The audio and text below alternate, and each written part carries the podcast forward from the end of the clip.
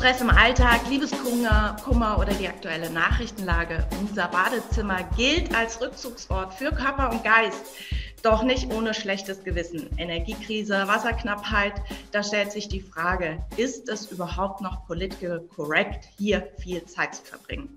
Darüber wollen wir heute sprechen und zwar mit Steffen Erath. Herzlich willkommen.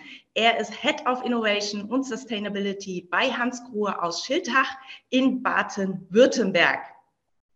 Steffen, darf ich sagen, das haben wir gerade vor dem Podcast abgesprochen, also wir werden beim Du sein, nicht, dass Sie sich wundern.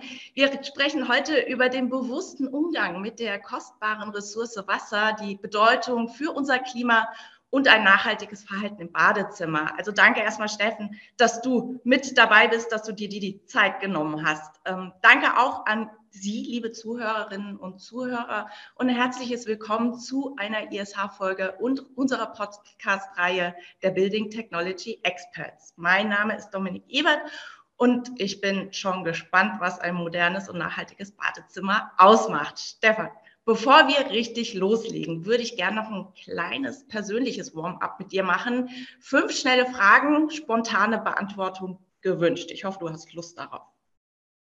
Super, lass uns loslegen. Danke, dass ich hier sein darf. Danke für die Einladung. Ähm, Sehr gerne. Wir haben zu danken. Also, Achtung, Frühaufsteher oder Langschläfer? Frühaufsteher. Kochen oder Lieferdienst? Kochen. Hund oder Katze? Hund. Berge oder Meer? Ah, beides. Ja. Fangfrage. Sommer, Meer, Winter, Berge. Okay, erlaubt. Baden oder duschen? Duschen. Und damit sind wir auch schon im Thema. Vielen Dank, dass du mitgemacht hast, den kleinen Spaß. Ähm, ob jetzt im Bad, in der Küche oder im Garten, wir sind ja jahrzehntelang ziemlich selbstverständlich mit Wasser umgegangen, haben das genutzt, ohne eigentlich drüber viel nachzudenken erst in den letzten Jahren so durch die trockenen Sommer, durch die massiven Überschwemmungen, durch extreme Wetterphänomene hat sich hier ein Bewusstsein für den Wert von Wasser entwickelt. Was würde denn aus deiner Sicht helfen, damit wir dieses kostbare Gut möglichst nachhaltig und respektvoll nutzen? Also in erster Linie geht es ähm, um Aufklärung um Bewusstsein. Und ich glaube, das ist das große Thema bei Wasser. Das ist so selbstverständlich für uns alle, dass man den Wasserhahn aufmacht, die Dusche aufdreht und es kommt Wasser raus, wohl temperiert und super Qualität und dann macht man wieder zu und gut ist. Und es ist auch eine super Errungenschaft für den globalen Norden. Zumindest im globalen Süden sieht es ja noch lange nicht so gut aus. Das haben wir uns ähm, erarbeitet über ja, Jahrzehnte, Jahrhunderte hinweg. Aber was wir nicht sehen, ist, dass Wasser knapper wird. Und wir haben eine Wasserkrise. Und das ist viel nicht bewusst. Ähm, und das wird schlimmer werden. Das wird viel schlimmer werden wie die Energiekrise, weil man muss sich vorstellen, Wasser ist halt im Kreislauf da. Ähm, und wir werden immer mehr Menschen. Also wir sind jetzt bei acht Milliarden, wir werden elf Milliarden Menschen werden. Das ist abzusehen. Die Babys sind schon auf der Welt. Ähm, die alten Menschen leben länger. Das heißt, aus der Pyramide wird wie so ein Silo und wir werden elf Milliarden Menschen sein. Mehr Menschen bedeutet mehr Infrastruktur, mehr Wasser, mehr Lebensmittel. Die Industrie braucht mehr Wasser. Wir gehen nur als Beispiel weg vom Verbrennermotor zu Elektromobilität. Die Batterieproduktion ist enorm wasserintensiv. Also das wird, das wird ziemlich knackig und, und gleichzeitig wird dann die Wasserqualität noch schlechter, wenn wir das Wasser immer mehr ja, verschmutzen. Also müssen wir sehr bewusst, bewusst mit dem Wasser umgehen und ich glaube, das ist das A und O die Wertschätzung für Wasser muss erhöht werden. Und in unserer Marktwirtschaft ist halt oft so, dass wir die Wertschätzung gleichsetzen mit einem Preis. Und das ist das Dilemma von Wasser. Wenn halt 1000 Liter Wasser 5 Euro kosten, ist das ziemlich günstig und somit wertlos. Und das hm. ist eben nicht. Es ist überlebensnotwendig. Ohne drei Liter Wasser am Tag haben wir mit dem Überleben zu kämpfen. Und das ist nicht ein paar Cent wert sondern ja. es ist unbezahlbar. Und das ist das Dilemma, in dem wir drin stecken. Und da müssen wir einfach Aufklärungsarbeit leisten, alle zusammen. Ja, Klimakrise ist Realität. Du hast es auch angedeutet. Also das Thema ist wichtig und ist da. Äh, die Auswirkungen sind deutlich spürbar. Ähm, dass wir die Klimaziele erreichen, die gesetzten Klimaziele überhaupt noch erreichen, ich glaube, so muss man es ja auch äh, fast formulieren, müssen wir massiv äh, CO2 einsparen. Aber auch, also jetzt CO2 bedeutet aber auch jetzt, um wieder zu unserem Thema zurückzukommen, der Umgang mit Wasser, wie du auch eben gerade gesagt hast, hat einen großen Einfluss. Wie stehen denn Wasser und Energie miteinander in Verbindung da? Wenn es um Nachhaltigkeit geht, und eigentlich ist es ja der Kontext, über was wir sprechen, Nachhaltigkeit, dann spricht man sehr schnell über CO2, weil die Klimakrise ist gerade allgegenwärtig, jeder spricht darüber. Es ist auch gut so, dass wir darüber reden, da braucht es genauso Aufklärung. Aber wir haben ziemlich viele Krisen. Also es gibt diese äh, SDGs, das sind so diese UN-Nachhaltigkeitsziele, das sind allein schon 17. Ähm, da kann man jetzt über CO2 reden, Klimakrise, man kann über Biodiversitätskrise, also Artensterben reden, Wasserkrise. Wir haben ähm, ein Problem mit Luftverschmutzung. Also die Frage ist halt nicht, welche Krise ist, ist besser oder größer, sondern ich finde für uns wichtig, ähm, als Hersteller, als Unternehmen ist, wo, wo haben wir Relevanz? Und ich finde, als, als Hersteller in der Sanitärbranche, als Badhersteller, als Duschenhersteller, natürlich denkt man in erster Linie erstmal an Wasser. Und ich glaube, das ist auch das Wichtigste, weil das läuft direkt durch. Aber wichtig ist auch, dass da damit zusammenhängt, ähm, dass, dass das auch mit CO2 was zu tun hat. Weil der größte Wasserverbraucher im Haushalt ist halt eben die Dusche. Und die meisten duschen eben warm. Und warmes Wasser ist halt enorm energieintensiv. Also es ist echt schwierig, sich das vorzustellen. Da denkt jeder, ja, so ein bisschen Wasser erhitzen. Was steckt denn da Energie drin? Ähm, wir haben mal ein Beispiel ausgerechnet. Also eine Minute warm duschen mit 40 Grad braucht gleich viel Energie, wie eine Minute mit dem Tesla auf der Autobahn Vollgas zu fahren. Und da kann man sich mal vorstellen, also diese, dieses Wasser von 12 oder 14 Grad auf 40 Grad zu erhitzen, das ist wahnsinnig energieintensiv. Und dann duschen wir darunter unter diesen Tropfen drei, vier Sekunden und ziehen drei, vier Grad als Duschvergnügen raus und dann geht es wieder in den Abfluss runter. Ja. Und das ist halt ein Stück weit verschwenderisch. Und ähm, in unserer Studie sind wir drauf gekommen, dass bis zu 4,5 Prozent der bundesdeutschen CO2-Emissionen aus dem Badezimmer kommen. Also es ist schon relevant.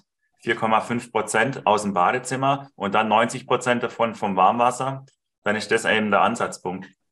Und zu guter Letzt ist ja auch so, dass wir ähm, ziemlich viele Produkte herstellen. Also es sind auch viele Materialien, das sind ähm, mhm. Kunststoffe, Metalle und auch da müssen wir umdenken. Also die Ressourcen werden zu Neige gehen und wir müssen anfangen, in Kreislaufwirtschaft zu denken. Also zukünftig die Stadt praktisch als unsere Mine zu sehen und nicht Chile oder Australien, wo wir das Kupfer herbekommen, äh, sondern aus dem Recyclingprozess. Und ich mhm. glaube, das ist so die große Transformation, die für für die Sanitärbranche ansteht. Also Wasser sparen, äh, CO2 sparen und Teil der Kreislaufwirtschaft werden. Genau, du hast das, also ich, ich knüpfe da mal an, die Basis dafür sind ja tatsächlich dann, also die Basis zur Erreichung der Klimaziele sind dann tatsächlich Innovationen auch, also neue Ideen, neue Ansätze, neue Herangehensweisen. Ähm, du bist seit 2021 Head of Innovation and Sustainability bei Hans Grohe im schönen Schwarzwald. Wie kommst du denn auf die Ideen? Also vielleicht ja sogar im Badezimmer, hahaha, lustiger Witz. Ähm, wie, Stefan, äh, Steffen, entstehen Innovationen? Das ist eine gute Frage. Ich bin seit 17 Jahren bei Hans Grohe und nach dem Studium, also ein BA-Studium gemacht, eigentlich seit 15 Jahren jetzt, 14, 15 Jahren, äh, immer im Produkt- und Innovationsumfeld. Ähm, und es hat viel mit Zufall zu tun, wie Ideen entstehen. Mittlerweile haben wir natürlich einen Prozess dazu. Also wir versuchen natürlich das Bestehende zu verbessern, also aus der Optimierung heraus. Dafür gibt es Produktmanagement, Entwicklung, indem du halt 120 Jahre in einem Metier schon bist, dann kriegst du ein ziemlich gutes Gefühl, ähm, was man verbessern kann, ähm, was die Kunden wollen, wie sich das verändert. Ähm, das geht ganz gut mit der bestehenden Mannschaft. Was wir halt gefunden haben, ist, wenn es jetzt ganz, ganz neue Themen sind, mhm. also wo man, wo man relativ wenig Erfahrung hat. Dafür haben wir das InnoLab gegründet. Also es ist ein Innovationszentrum ähm, im Nachbartal von Schildach in Schramberg sind wir da mittlerweile. Da arbeiten 20 Mitarbeiter und die kümmern sich eben um die neuen Themen, wo wir noch keine Erfahrung haben. Also eher das Explorative. Und irgendwann stellst du halt mehr und mehr diese Sinnfrage. Also geht es jetzt darum, nur noch die Probleme der Menschen zu lösen oder müssen wir jetzt nicht auch noch weitergehen und sagen, hey, wie sieht's denn eigentlich hier mit dem Planeten aus? Weil manche Menschen, denen ist zwar wichtig, wie es dem Planeten geht, aber manchen auch nicht. Und ich finde in der Verantwortung für einen Hersteller wie Hans Grohe, der sich halt um das Wasser kümmert, ähm, müssen wir auch um die Ressource Wasser kämpfen. Und da haben wir einen neuen Prozess jetzt etabliert. Das nennt sich dann Planet Centered Innovation wo wirklich jede neue Innovation praktisch mit so einem planetaren Problem startet. Also ist der Wasserverbrauch oder ist der Zugang zu frischem Wasser oder ist es ähm, der CO2-Ausstoß im Badezimmer? Das ist dann praktisch immer der Startpunkt für jede für jeden Innovationsprozess ist nicht eine Idee, wie man oft annimmt, also eine richtig äh, coole mhm. Idee. Das ist eben nicht, sondern es ist ein richtig mhm. gescheites Problem. Ähm, jetzt, wenn wir uns anschauen, ähm, das Gebäude, da äh, ist ja enorm viel Potenzial, tatsächlich CO2 auch einzusparen. 40 Prozent der Emissionen entstehen im Gebäude. Energie wird benötigt für Licht, für Heizung, Klimaanlagen, Strom, warmes Wasser. Ähm, wenn wir jetzt ein bisschen runterbrechen in dem pragmatischen Ansatz oder in das Praktische gehen.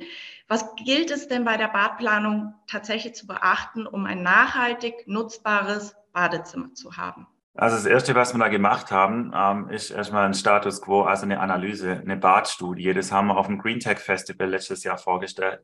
Und das geht halt über Brausen und Armaturen hinaus. Also wir haben uns einfach mal überlegt, hier in Deutschland, vierköpfige Familie, wie lange hält so ein Bad? So knapp 20 Jahre. Was sind denn eigentlich die Hauptemissionen im Bad? Und da äh, entstehen 18.000 Kilogramm CO2 über diese 20-jährige Nutzungsphase. Und jetzt das Spannende ist, dass nur 10 Prozent der Emissionen bei der Erstellung des Badezimmers oder bei der Entsorgung anfallen. Also 10 Prozent ist die Erstellungs- und Entsorgungsphase und 90 Prozent ist die Nutzungsphase. Mhm. Also jetzt mal als Beispiel eine Handbrause von Hans Grohe. Da haben wir schon 2011 den CO2-Fußabdruck ausgerechnet. Ähm, das sind 2,5 Kilogramm CO2, was während der Erstellung, also vom wirklich Ursprungsmaterial, was oft, wenn es Kunststoffe sind, Erdöl ist, mhm. bis zum Einbau im Badezimmer und später, wenn ich es wieder wegschmeiße, in gelben Sack und dann wird es vielleicht verbrannt. Wie viel CO2 entsteht da? Das sind 2,5 Kilogramm.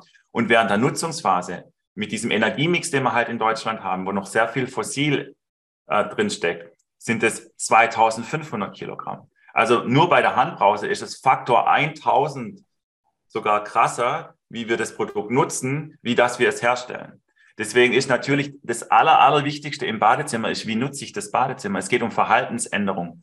Oder mhm. es geht um Technologien, die dir praktisch helfen, dass du dein Verhalten gar nicht so sehr ändern musst. Es fühlt sich trotzdem noch gut an. Und das ist genau das, was wir entwickeln. Also da gibt es zum Beispiel diese EcoSmart-Technologie. Viele Leute haben keine Ahnung, wie viel Liter Wasser durch eine Brause, Kopfbrause durchfließen. Das fragen wir immer bei unseren Einstellungsgesprächen. Du kriegst alles von zwei Liter pro Minute bis 200. Kein Mensch hat es je gemessen. Warum sollte er das auch? Die Wasserrechnung ist viel zu niedrig. Und warum soll ich jetzt messen, wie viel Wasser aus der Dusche rauskommt? So, und die Realität ist, das liegt irgendwo zwischen 15 und 18 Liter pro Minute, so eine Standardbrause. Und die meisten haben die daheim.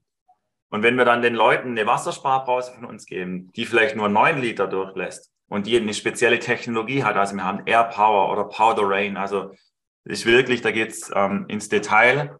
Ähm, dann können wir den Strahl so aufgliedern, dass sich der trotzdem anfühlt wie 18 Liter, aber es kommen nur 9 Liter heraus. Mhm. Dann 50 Prozent Wasser sparen, sparen wir auch 50 Prozent Energie und somit 50 Prozent CO2. Und eigentlich ist dann das Logischste auf der Welt, dass man sich so eine Brause einbaut, weil du hast keinen Komfortverlust, Du kriegst das Shampoo genauso schnell ausgespült. Du sparst Wasser, also tust was Gutes für die Umwelt. Und du sparst jetzt Energie. Und jetzt durch die Energiekrise, aber davor war das auch schon so, Energie ist wirklich der Kostentreiber im Badezimmer. Und bei einer vier- oder fünfköpfigen Familie, wie wir das sind, könntest du durch so eine Umrüstung bis zu 1000 Euro im Jahr sparen.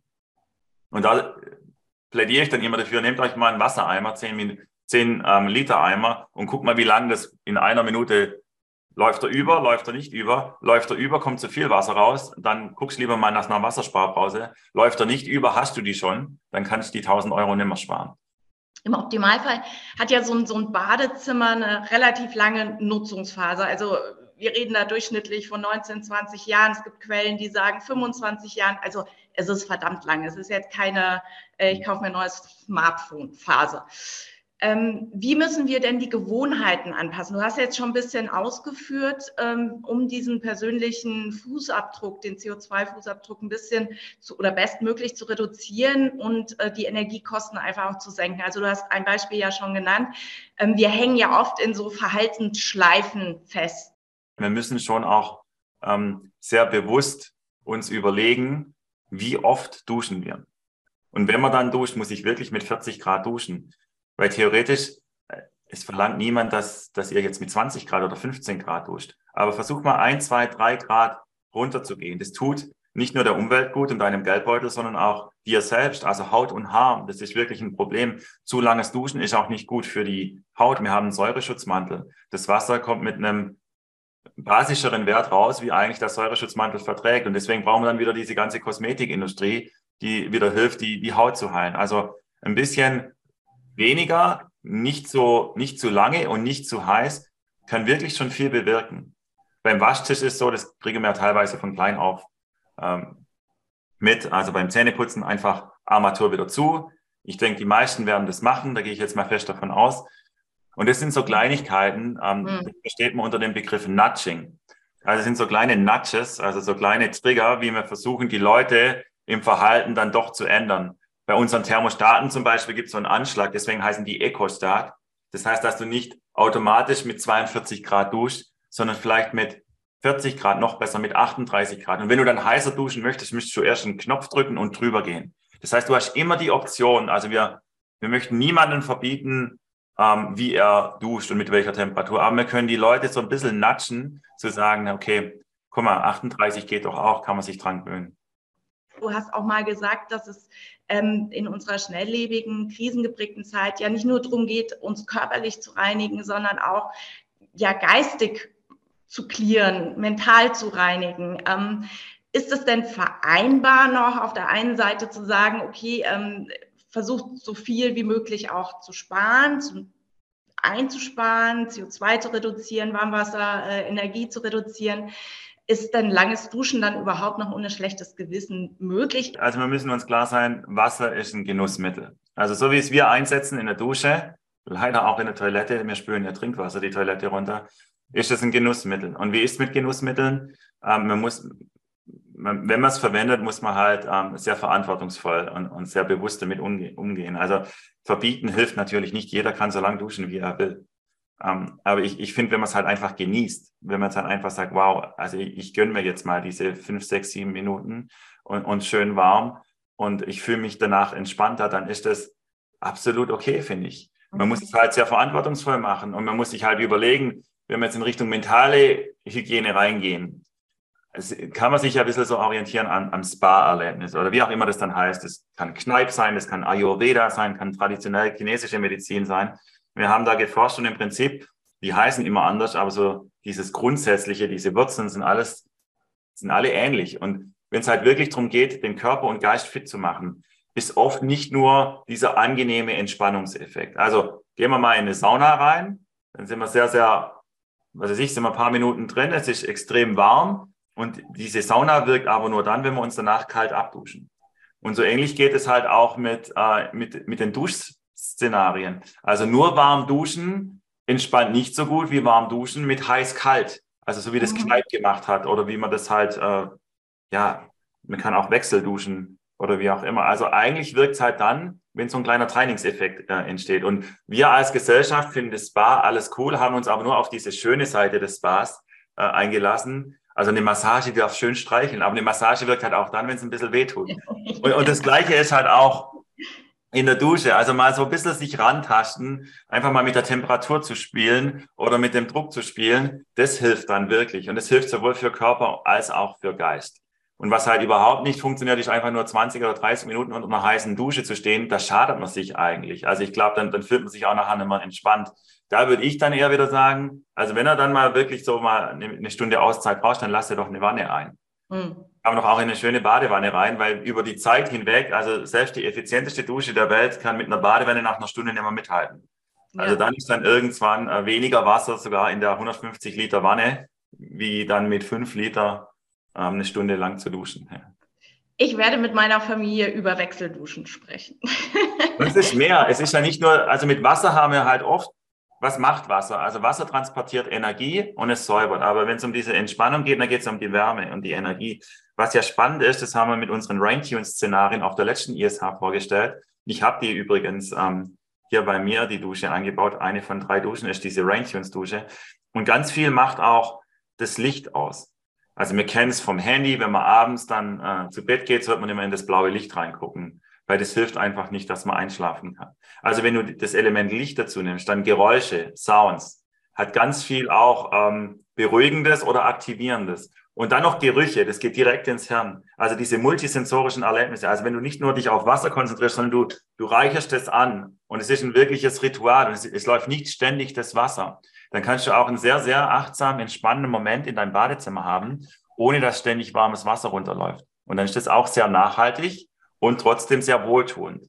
Und ich glaube, da braucht es halt dann einfach auch ein bisschen Experimentierfreudigkeit, mhm. dass man mal was Neues ausprobiert im Badezimmer. Und für uns ist halt nach wie vor der letzte Rückzugsort in diesem hektischen Leben. Es ist wirklich, wenn man, wenn man die Tür im Badezimmer zuschlägt, ist man für sich. Und dann dürfen wir das auch nicht unterschätzen, jetzt in der ganzen Thematik mit den Umweltproblemen. Wenn wir zu viel sparen, haben wir überhaupt nichts gewonnen, wenn wir noch alle durchdrehen. Also mhm. wir müssen uns auch um uns selbst kümmern und gucken, dass wir irgendwie ähm, diese ganzen Krisen meistern, mental auch meistern eine letzte persönliche Frage hätte ich tatsächlich noch. Also du, du hast ja äh, ein nachhaltiges Haus, ein, ein äh, energieeffizientes Haus, äh, wo du mit deiner Familie drin wohnst. Wie bringst du denn deinen Kindern den nachhaltigen Umgang bei? Haben die das sozusagen mit der Muttermilch aufgesogen oder ähm, redet ihr darüber? Wie bringt man Kindern den Umgang, also oder wie bringt Steffen seinen Kindern den Umgang mit Wasser bei? Ähm, wir haben drei Duschen. Wir haben ein Familienbad, dann habe ich meine Raintunes-Dusche. Ähm, wir müssen halt immer ziemlich viel experimentieren. Also klar kann ich bei Hans Grohl im Labor unterstehen, aber es ist schon nochmal was anderes im familiären Umfeld, morgens oder abends zu duschen. Und wir haben eine Gartendusche. Ähm, Gibt es ja auch seit Neuestem von Axon und, und die probieren wir eben auch aus. Und ich finde, was sehr wichtig ist bei, bei meinen Kids, ist halt so zu zeigen, wo kommt das Wasser her. Und was wir jetzt angefangen haben, ist das Regenwasser zu sammeln in der Zisterne. Und da passen 4000 Liter Regenwasser rein. Und jetzt gerade mit der Gartendusche ist halt sehr eindrücklich. Wir duschen da mit Regenwasser. Ähm, und das heißt, im Hochsommer, wenn du halt eine kleine Abkühlung willst und auf einmal geht die Dusche nicht mehr an. Mhm. Und dann mhm. merkt man, oh ja, Zisterne ist leer. Und dann kriegst du erstmal ein Gefühl dafür, wie lange muss man jetzt eigentlich warten, bis es wieder regnet und wie viel Wasser geht dann durch die Dusche durch und wie lange kann ich da drunter duschen. Und außerdem haben sie noch einen kleinen Garten und dafür hätten sie auch gern das Regenwasser. Ähm, und da kriegst du auf einmal so ein Gefühl für Knappheit und, und dann steigt der Wert des Wassers. Mhm. Was wir sonst halt machen, das sind halt so Verhaltensthemen, aber das ist auch ganz natürlich. Wir sind drei, also ich habe drei Kids und ähm, ja, die, die sitzen noch zusammen in eine Wanne rein und haben da ziemlich viel Spaß. Und ich glaube, dass das dann unterm Strich dann auch wassersparender ist, wie wenn jetzt ja. alle drei hintereinander duschen. Außerdem tun es kleine Kinder eh nicht so gern duschen. Danke, Steffen, für das interessante Gespräch. Wir sind schon am Ende angelangt. Es hat echt Spaß gemacht. Äh, wir haben, glaube ich, alle viele spannende Denkanstöße bekommen. Vielen Dank an Sie, liebe ZuhörerInnen, für Ihr Interesse. Ähm, wenn es Ihnen gefallen hat, sagen Sie es gerne weiter. Schalten Sie auf jeden Fall wieder ein. Am besten, um nichts zu verpassen, folgen Sie unseren gängigen Kanälen Insta Instagram, LinkedIn, Spotify, damit Sie eben nichts verpassen. Wir freuen uns auf Sie. Bis dahin, tschüss und bleiben Sie gespannt. Danke, Steffen. Danke, Dominik. Ciao, ciao. Ciao.